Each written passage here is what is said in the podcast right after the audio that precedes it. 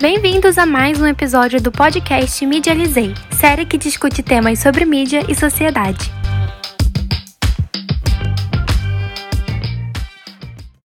Oi, gente, bem-vindos a mais um episódio do podcast Medializei. Meu nome é Vitor e eu vou mediar esse bate-papo com Daisy Choi, fã assídua de K-pop e produtora de eventos do ramo. Oi, gente, boa noite. Oi, tudo bom? E para me ajudar nessa conversa, eu chamei meus amigos Tony, Beatriz e Jefferson. Oi, Vitor, tudo bom? Fala, galera. E aí, como é que vocês estão? Oi, Vitor, tudo bom? Então, para começar, Daisy, qual a sua relação com o K-pop? Quem é você? Então, Vitor, é, mais uma vez, boa noite a todo mundo que está me ouvindo. Obrigado por aguentar a minha voz de taquara rachada. Mas vamos lá. Então, meu envolvimento com K-pop, na verdade, não é algo novo, né? Já é algo bem antigo, eu desde nova. Começou por algo não muito agradável, mas depois se tornou algo que foi um, um escape para mim, se tornou algo muito importante, junto com outras coisas que apareceram. E atualmente no K-pop Pernambuco, eu sou conhecida como organizadora de atividades K-pop ligada a concurso, apresentações e movimentos, e também como coordenadora de eventos ligados ao K-pop. Oi, Daisy. É, o, o K-pop virou um, um, assunto, né, bastante comentado no Brasil nos últimos anos e muita gente não faz ideia do que seja, né? Então, tu pode explicar um pouquinho pra gente o que é o K-pop? Posso sim, com muito gosto. Então, é, o próprio nome ele é uma abreviação, né, que é do Korean Pop, que é música pop é, coreana. É um estilo feito para exportação, né, um estilo feito muito dentro do próprio país, da Coreia do Sul, mas também extremamente exportado, porque vários países do mundo, tipo, é, sabem o que é K-pop, consomem K-pop em peso, né? Apesar de a, a grande maioria ser consumida por jovens. Então, esse mercado, depois que chegou no Brasil, foi uma, foi uma febre que demorou a explodir. Porque quando chegou no Brasil, chegou em 2012, né, pelo Psy, mas era algo que na época era visto como porque por conta da dança engraçada, né, do style. Mas depois de alguns anos, acabou pegando um, um, um espaço muito grande entre o público jovem, sendo que já tinha um público que já curtia, já consumia, mas não era um público que ficava tão aberto assim, que o pessoal tipo sabia identificar o que era. No geral, era fã de cultura asiática, o pessoal é, é, generalizava muito dessa forma. É, mas depois que ganhou um território muito grande no Brasil e no mundo afora, não conseguiu é, tipo se manter naquele ritmo ou só é, não explodir. Virou um boom gigantesco América do Norte, América, América Central, América do Sul, expandiu ainda mais no próprio Oriente. Então, atualmente, K-pop é literalmente o que a gente chama de febre Hallyu, né, que é essa febre coreana, essa, essa onda coreana, não só de música, mas de cultura, idioma e por aí vai. Eu sempre ouvi muito, assim, falar sobre K-pop, mas eu não sou, vamos dizer assim, uma consumidora ávida do produto, né? De uma forma ou de outra, a gente acaba consumindo esses é, produtos, assim, vindos da Coreia do Sul, porque é um... É uma indústria muito milionária que vem crescendo muito ao redor do mundo, né? O Spotify até recentemente lançou aí informações é, dos 79 países que mais consomem né, música sul-coreana ao redor do mundo. E entre os países está os Estados Unidos, né, que é um, também um país que exporta muito cultura. Mas aí falando como o K-pop, né, como um produto aí, como vocês já abordaram, é, que também faz parte do planejamento do governo, é um produto pensado para ser exportado, existem alguns requisitos, assim, por exemplo, para os jovens sul-coreanos entrarem, participarem, eles têm que seguir algumas regras, porque eu já ouvi muito falar assim que tem algumas restrições, é, vamos supor assim, não necessariamente impostas claras, mas que eles têm que cumprir para poder ser parte de um grupo ou para ser parte de alguma, alguma banda, alguma boy band, algo do gênero. Eles precisam seguir algum padrão, precisam é, fazer determinadas coisas para se tornarem os ídolos sul-coreanos. Então, meu bem, é, precisam sim. Infelizmente, isso acaba sendo. E, tipo, como é eu posso dizer? além do necessário. Por quê? É, muitas empresas elas acabam colocando jovens que têm o sonho de se tornar artistas renomados, né? Que são os jovens que têm capacidades e dons extraordinários e em situação de treinamento, em situação ah, chega a ser em alguns casos, como é que eu posso dizer uma palavra apropriada? Uh, desumano, eu diria, porque são jovens que têm que seguir um padrão robótico de perfeição. E se você não se encaixa naquele padrão robótico de perfeição, muitas empresas elas não, vão ter pena de você por conta disso, elas vão te massacrar. E se elas acharem que você não tem capacidade, né, entre aspas, eles vão ser bem cruéis. Ô Daisy, é, eu queria saber aí, tu, tu, falou sobre as pressões que existem sobre os artistas de K-pop, como tu percebe que isso de alguma forma impacta a, a os fãs, né? É, existe algum padrão? Você sente que há uma pressão também para os fãs seguirem um certo padrão de beleza? E você acha que o, os clipes e as imagens é, do K-pop incentiva alguma forma é, de alguma incentiva de alguma forma essa construção de um padrão também nos fãs. Então, uh, de certo modo sim e ao mesmo tempo não. Eu vou explicar. Uh, sim, porque acaba que o pessoal acaba aderindo o estilo, acaba aderindo eh, não só de roupa, né, mas também cabelo, maquiagem, comportamento, né? Então, assim, de certo modo, isso influencia no padrão de comportamento do fã, né? E principalmente se forem fãs, tipo, muito jovens, porque a gente sabe quanto mais jovem, acaba sendo mais como é que eu posso dizer, mutável o, comporta o comportamento daquele jovem. Por exemplo, um fã de K-pop de 10 anos de idade, se é, é, é uma criança, no caso, um, um, é uma criança, né? Que é muito fã da, deixa eu pensar, uma artista, da Momô do Twice, né? É, se for uma criança muito artista, de, muito fã dessa artista, é, ela vai querer é, ter uma roupa parecida, para ficar parecida com a Momô. Ela vai querer ter um cabelo parecido, ela vai querer ter uma maquiagem parecida. Então isso vai querer que vai fazendo aquela criança meio que se moldar em cima da, da sua artista. Mas isso é uma coisa que é muito comum, não só no K-pop, mas a gente via isso desde, desde sempre, quando você tem algum, algum ídolo, né? Você é fã de algum artista, e você quer se caracterizar próximo daquilo que você vê, da próximo daquilo que você admira ou acha bonito. Então acaba que isso influencia é, nos jovens dessa forma. Mas não se resume somente aos pequenos, né? Também se resume aos grandes. Eu digo isso por experiência própria, porque eu sou fã de K-pop desde os meus 13 anos de idade. Eu atualmente tenho 26, né? E eu, por várias vezes, né, eu, eu, sou fã do grupo Shine, né, que é um grupo masculino, composto por atualmente quatro membros, mas originalmente sim. E apesar de ser um grupo masculino, eles têm um estilo para moda, eles têm um estilo para maquiagem, eles têm um estilo para cabelo e tudo mais que eu acho extremamente bonito.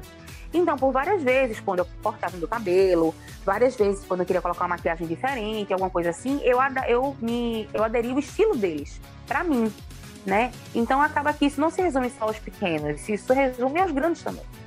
Aí, só que, ao mesmo tempo, não influencia de forma negativa, porque muitos, muitos jovens, quando eles vêm pro K-pop, eu digo isso porque eu já enxerguei várias situações diferentes porque eu, por conta dos, dos eventos K-pop, da minha atividade K-pop em si, eu acabo tendo contato com jovens de todas as idades, né?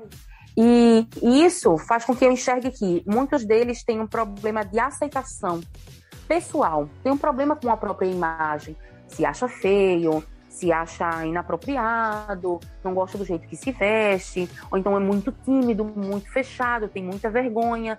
E depois que entra no K-pop, isso vai mudando gradativamente. Né? A pessoa vai mudando o estilo de roupa, vai mudando o estilo de cabelo, vai se sentindo mais à vontade, vai se adaptando. Aí, com o tempo, vai saindo um pouco do padrão coreano, bota um pouco do padrão brasileiro, né? Mistura aquilo e a pessoa cria o seu próprio estilo. Então, aquela pessoa que tinha vergonha de si mesma ah, antes de entrar no universo K-pop, depois que entra, consegue encontrar um caminho para se, tipo, se sentir mais livre e com o tempo vai se desenvolvendo, vai, vai tipo, desenvolvendo o seu elemento eu. Então eu chamaria o K-pop de para os fãs uma porta de uma porta para encontrar a liberdade do ser eu, do me encontrar. Quando as pessoas elas trilham o caminho corretinho, tudo certinho, sem se desviar e se meter em problemas, elas acabam conseguindo encontrar vários pontos de vantagem, é, tipo, no estilo de música, e um deles é o, o, a questão do se auto-encontrar. Eu digo isso por experiência própria. A gente está vendo, por exemplo, agora no First Plant 999, que é um programa coreano que tem trainees japoneses, chineses e coreanos, e as chinesas estão sendo é, altamente atacadas pelos coreanos porque elas é, parabenizaram a China no seu aniversário de guerra. E, tipo, eles, tu acha que eles têm que saber separar a questão musical, artística, de, por exemplo, guerras passadas da Coreia, porque o povo coreano sofreu muito já, né, com guerras na mão da China e do Japão. Mas eles ainda carregam isso, tipo, eles boicotam muitas vezes os membros chineses e japoneses de certos grupos. Aí tu acha que essa deve haver essa diferenciação então, uh, não. Eu acho que eu acho que já deu a hora disso parar, isso ser superado, porque essa cultura de rancor de guerra é algo que é ainda muito alimentado lá. Isso é uma coisa gritante, gritante. Porque a gente vê isso como um, o grupo EXO, né? Que é um grupo que originalmente era composto por 12 membros e era dividido é, entre os grupos EXO K e EXO M né? Que era o Exxon Mandarim e Exxon Korean. Que com o tempo, né? Eles, apesar de exportarem para a China, né? Porque o Exxon é, M ele só cantava em chinês e só promovia em chinês. Apesar de eles fazerem isso, com o tempo foi aparecendo vários problemas com os artistas chineses e eles foram perdendo esses artistas. Não que os artistas chineses em si dessem problema, não. A empresa responsável pelo Exxon dava problema com os artistas. E os artistas, por si, é, por sua vez, eles não, tipo, chegou um ponto que eles não aceitaram. Aí veio o lado chinês, né? Veio a, a, a questão da política chinesa, né? E intercedia pelos seus artistas e levava eles de volta porque via que não tinha condições do que eles do que os artistas é, chineses deles estavam sendo submetidos. Né? E hoje o EXO ele foi reduzido, se não me engano, se não me engano, a um grupo de nove membros, né? E isso foi uma perda muito grande, porque as pessoas que eram fãs do EXO M, que é o EXO Mandarim, é, perderam o lado M da história. Tipo, não tem mais um grupo composto por seis membros, mandarim. Agora só tem a versão chinesa de tudo, mas tipo, não tem mais os membros chineses, né? O que é uma pena. Existem, assim, os, grupos que são mais apaziguadores, né? Tanto que é, são reconhecidos como embaixadores de paz, um negócio assim. E o Shine, que é um, é um desses grupos, porque eles fazem interseção, né, de certo modo, é, entre Coreia e Japão, porque eles promovem muito no Japão. Eles fazem um sucesso gigantesco no, Japão. É inacreditável como eles chamam a atenção lá. Né? E promovem suas músicas em coreano e em japonês. Né? Mas ainda assim, apesar de tudo isso, de ter sempre aqueles grupos que fazem a interseção em, é, é, entre os países que vivem em atrito, porque a Coreia guarda muito rancor, apesar de a gente saber que eles sofreram pra caramba mas isso já foi há muitos, muitos anos atrás, isso já devia ter sido trabalhado para ser superado. Mas apesar dos jovens, dos jovens grupos, eles fazerem essa interseção, essa ponte, tentar fazer essa ligação entre os países, ainda assim tem essa questão do, do da raiva, do rancor, e ainda tem aquele ódiozinho. Tanto que é por isso que novos treininhos encontram tantos problemas quando tentam se promover na Coreia eles têm o mesmo sonho que vários jovens pelo mundo afora de se tornarem artistas porque o preconceito, o rancor e o ódio entre os países ainda falam mais alto. Isso não se limita só aos mais idosos, né? Isso infelizmente pega vários jovens também. E quem está chegando agora para tentar ganhar o mundo como artista e mostrar seu talento acaba sofrendo a consequência. É, pelo visto, tem várias nuances aí políticas também no, no K-pop. É, eu queria perguntar sobre a aproximação do K-pop com o pop norte-americano, né? Porque recentemente vários artistas, é, como Nick Minaj, Selena Gomez, entre outros, fizeram feat com é, artistas é, do K-pop. E aí eu queria saber o que é que você pensa, enxerga dessa aproximação entre a, a música norte-americana e a música é, sul-coreana, se isso você considera que é algo enriquecedor para ambas, se, ou se você vê isso com algum uma, uma visão mais crítica, assim. Então, uh, em relação a isso, eu enxergo de, de, de modo extremamente positivo. Não só, eu não diria só parcerias, porque também existe um grupo que foi composto é, para os Estados Unidos, né? Ele foi composto baseado em parceria na num, Coreia e Estados Unidos, que é o grupo Super M, né? Que é um grupo, se eu não me engano, que é a empresa da artista Kate Perry é que está por trás desse grupo, né? Em parceria com a empresa SM, que é a empresa responsável, né, pelo Super M, pelos membros, né, do Super M na Coreia, né? Tanto que a promoção deles, o estilo de MV deles, uh, a empresa responsável por eles nos Estados Unidos, eles passaram por várias e várias entrevistas né, e atividades americanas, pegaram bons números, pegaram boas visualizações, e isso foi uma junção é, é, Estados Unidos e Coreia, né? Isso é uma coisa que vai ser enriquecedora para ambos os lados, porque tanto os artistas, eles, os artistas norte-americanos, eles podem ver que a Coreia do Sul eles têm uma altíssima qualidade de música e vídeo e fechar várias novas parcerias, planos futuros, atividades futuras e expandir, porque sabe que nos Estados Unidos tem uma quantidade absurda de fãs da cultura é, K-pop.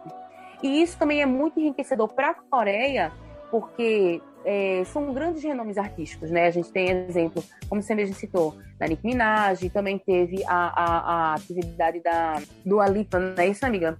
Uh, como é o nome daquela artista que cantou com o Super Junior? Uh, Lo Siento, eu esqueci o nome dela. Leslie ah, eu esqueci. Isso, isso. Então, é, todas elas foram, foram tipo parcerias extremamente importantes e de altíssimo renome nos Estados Unidos, que se juntou com a Coreia e fez com que os artistas coreanos também tivessem é, é, é, sua visualização e elas vissem a capacidade do, do, do pessoal. Então, tipo assim, é uma moeda de troca equilibrada, eu diria. Né? É uma troca de experiências, conteúdo, é, qualidade, tudo isso é tipo trocado de forma muito equilibrada então é tipo e justa para ambos os lados. Eu não vejo perdedores nessa, nessa parceria entre Estados Unidos e Coreia do Sul. Eu não consigo enxergar perdedores nisso. Né? Membros do grupo BTS já fizeram atividades é, com artistas coreanos. É, o próprio BTS em si fez a parceria com a Nick. Então, eu só vejo isso evoluir cada vez mais. Algo extremamente positivo para as duas culturas e para os dois países. Eu não consigo enxergar perdedores nisso aí, não. É verdade, a gente teve grandes nomes da música americana, como Lady Gaga, Halsey, fazendo colaboração com artistas sul-coreanos. É, mas trazendo mais para a cena local. Desde como tu vê o K-pop em Pernambuco e como ele é, fomenta a economia pernambucana? Então, um, o K-pop ele está sendo atualmente um motivador econômico muito forte nos eventos e eu não diria nem só eventos, eu também diria tipo uh, em lojas comuns, né, que tem conteúdo K-pop. Por exemplo, eu, eu tenho vários amigos meus que são lojistas, junto com duas amigas minhas, né, a gente também trabalha com loja que vende conteúdo K-pop. E o que a gente enxerga é que, na grande maioria das vezes, uh, o, o que a gente tem de conteúdo K-pop vende muito rápido. Então é algo que faz com que a nossa economia ela gire de forma muito boa. Porém, ainda não é tão visada, porque ainda é encarado como algo para crianças. Sendo que a gente tem, dentro do nosso K-pop, a gente tem pessoas das mais variadas, das mais variadas idades. Às vezes tem mães e, né, e pais que, junto com seus filhos, eles acabam é, vendo tanto aquilo, como tem a mente um pouco mais aberta, não encara isso somente como uma bobagem, né? Que é, é, vai interagir com o filho, né? Naquela atividade K-pop. E às vezes o filho quer comprar alguma coisa. É, eu conheço situações, né, de jovens que no início só queria saber de K-pop e só queria saber de ficar com a cabeça enfiado nisso e não queria fazer mais nada. Mas acabou que com o tempo, os pais eles conseguiram trabalhar os filhos de tal forma que gerou-se uma moeda de troca, né? Tipo, que é aquela coisa, tipo, faz por ti que eu te ajudarei, já diria o velho ditado. É, e hoje em dia eu conheço pessoas que se tornaram é, bailarinos e bailarinas, né? Como é tiveram esse gatilho através do K-pop para estudar balé, estudar, estudar música, estudar dança. É, mas em questão econômica, isso é um fator extremamente importante, porque quem é lojista e vende dentro de eventos e fora deles, sabe que é, eu não diria nem tanto comparado ao lado otaku, né, os consumidores de anime, mas quando se trata de conteúdo K-pop, sabe que vende muito rápido e vende muito bem.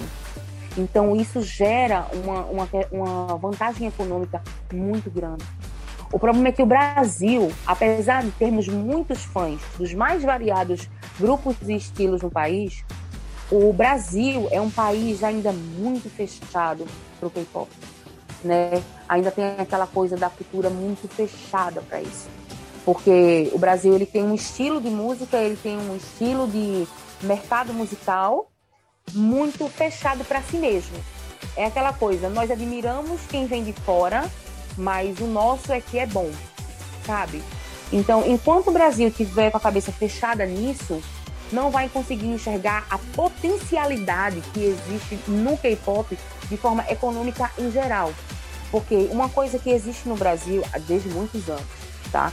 Mas o quando o Brasil fizer isso, quando o público brasileiro abraçar o K-pop né, o público jovem brasileiro abraçar o K-pop como ele deve ser abraçado, isso vai ser um boom econômico tão grande, mas tão grande, que as pessoas vão parar e vão se perguntar: por que, que eu não pensei nisso antes?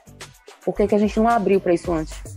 Porque isso é uma forma tipo, extraordinária de, de ganhar dinheiro, de trabalhar com aquilo, de conhecer novos talentos, e ninguém se tocou nisso, sendo que na verdade isso já tinha batido a porta deles e eles não abraçaram por puro não quero enxergar, porque a gente já tem um estilo padrão que dá certo, então não queremos tentar algo novo. Queria é, dizer que a conversa foi muito boa com a Daisy, agradecer a todo mundo que está assistindo o podcast, né? E é, pedir a ela, né, aí alguma uma listinha aí de uns cinco artistas que ela super recomenda escutar no K-pop para quem nunca teve contato ou nunca escutou esse estilo musical?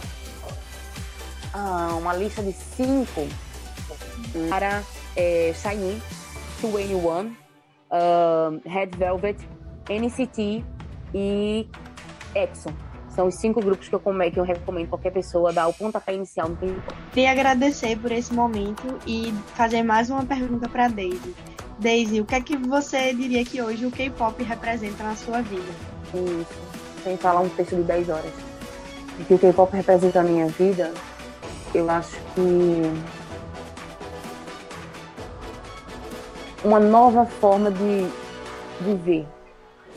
Porque o modo como o K-pop chegou para mim, ele chegou num momento que eu estava muito, muito, muito, muito, muito, muito mal. Então, primeiramente Deus, né, que me permitiu chegar até o, até o, o K-pop em si, até o Shine, foi no grupo escape. É, mas em segundo, eu agradeço muito ao K-pop por ter entrado na minha vida, porque se não tivesse chegado ao ponto de conhecer o K-pop, eu teria sido uma pessoa completamente diferente. É, porque a história é um pouco longa, né? De como foi que eu me introduzi no universo K-pop, mas foi através de uma coisa não muito legal. Mas graças a Deus eu consegui conhecer o, o gênero. E depois que eu conheci, eu comecei a melhorar muita coisa na minha vida. O sentimento que eu tenho pro K-pop, pro Shine também, né, que foi um grupo que me ajudou muita coisa, é gratidão. Então, o que o K-pop é para mim é que eu, eu acho que eu chamaria de o meu gênero super-herói.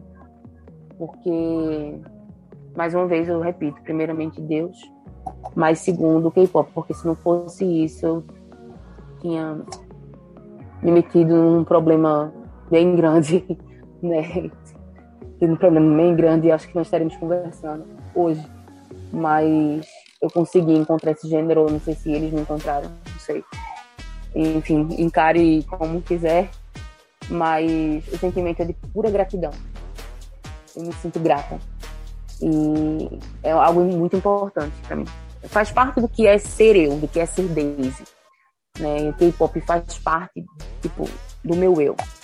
Então, eu acho que o sentimento é gratidão e a importância é gigantesca. Então, então, queria agradecer a quem está nos ouvindo e agradecer principalmente a Daisy, né, por compartilhar esse conhecimento tão amplo que ela tem acerca desse assunto com a gente. Podemos observar aí que o K-pop realmente não é só um gênero musical, é um estilo de vida. É um tema que ainda tem muito a ser discutido, porque, como vimos, é um tema muito amplo. Confesso que em mim ainda existe uma certa resistência a consumir, né? não só o K-pop, mas há outras coisas que vêm de outras culturas. Mas vou trabalhar isso em mim. Por isso mesmo, eu gostaria de saber em Pernambuco onde é que eu posso, como eu posso encontrar é, cultura coreana, eventos de K-pop. Uh, atualmente, a gente tem vários eventos acontecendo em shopping, né? Mas quem carrega mais esses eventos para esses locais é o PowerCon. Então é só olhar no, no Instagram e procurar PowerCon que encontra a principal série de atividades do, do Pernambuco, né? Sobre eventos geek e K-Popper, né? Que é o responsável é a Cidadão Kelmer Produções e a gente do, do K-Pop Arena, no caso eu trabalho junto com o Kelmer nisso, para estar tá levando a parte K-Pop para o pessoal.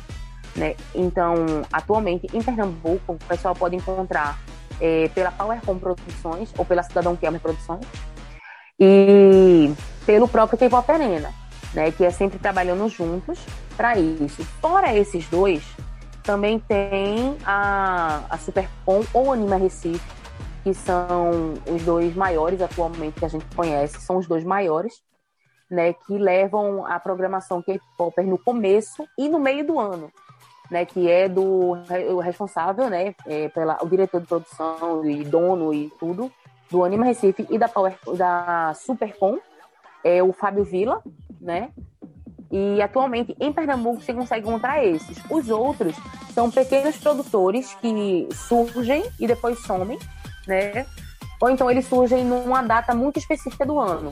Então a pessoa vai conhecendo eles através até mesmo da PowerCon, porque acaba fechando uma parceria, uma amizade entre o pessoal, né? Porque é muito. deixa todo mundo conectado.